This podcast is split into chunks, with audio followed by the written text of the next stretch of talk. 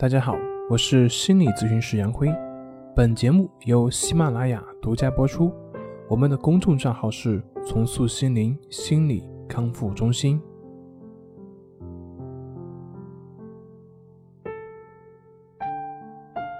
今天要分享的作品是：眼见为实，百分之九十九的人都被骗了。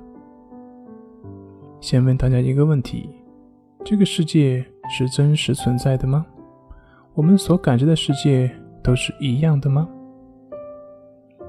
如果这个世界是真实的，那为什么很多时候在我们做梦的时候，我们同样会认为梦境中的世界是真实的，而从来不会有所怀疑，直到梦醒时分呢？为什么所有人都害怕做噩梦呢？因为。在梦里面，我们并不知道这是梦。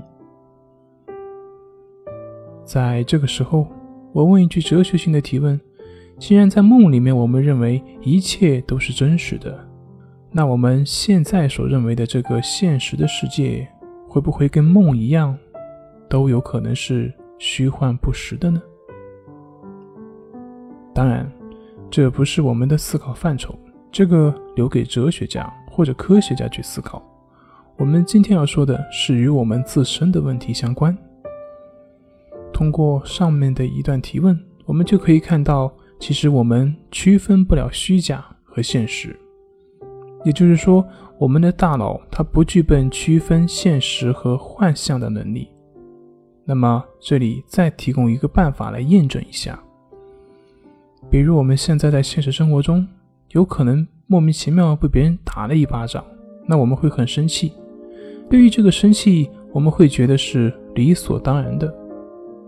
现在，我要你运用你的想象，你想象一下，你曾经非常气愤的一件事情，曾经可能被别人莫名其妙的打了一巴掌，也可能是别人羞辱你，也有可能是被不公平的对待，等等等等。现在。好好回忆一下当时的场景，当时的种种的不公平。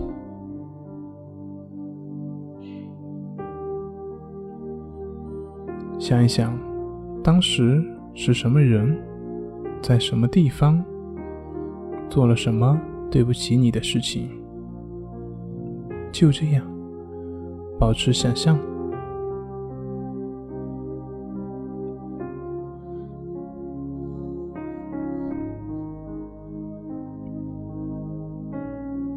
好，现在你去感受一下自己现在的身体状态。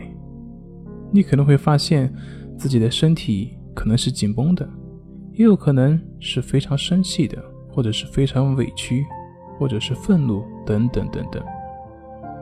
可是问题是，这个并不是当下的事件所导致的，而是你头脑里面的想法所导致的。但是它所带给你的身体的反应，却好像就是在你当下发生的一样。这就说明我们的大脑远没有我们所想象的那么精明。那么，再举一个例子，比如说我自己的一个朋友，他总是在跟我抱怨，说自己的父母对待自己怎么怎么样不公平。一般人听起来似乎就是这么一个现实。可是，这真的是这样吗？他所谓的不公，是对比于他哥，他的父母在某些时候对他哥的确比他好，可是他没有看到父母照顾了他十几年，除了那么几件不公平的以外，那么其他的事情呢？其他的事情并没有什么不公平啊。细节是魔鬼，一问平常的生活就知道，他的父母。其实还是非常的爱他的，只是在他的头脑里面，把人生的一大段时间截取一小段来作为评价父母对自己的态度，让自己处在痛苦之中。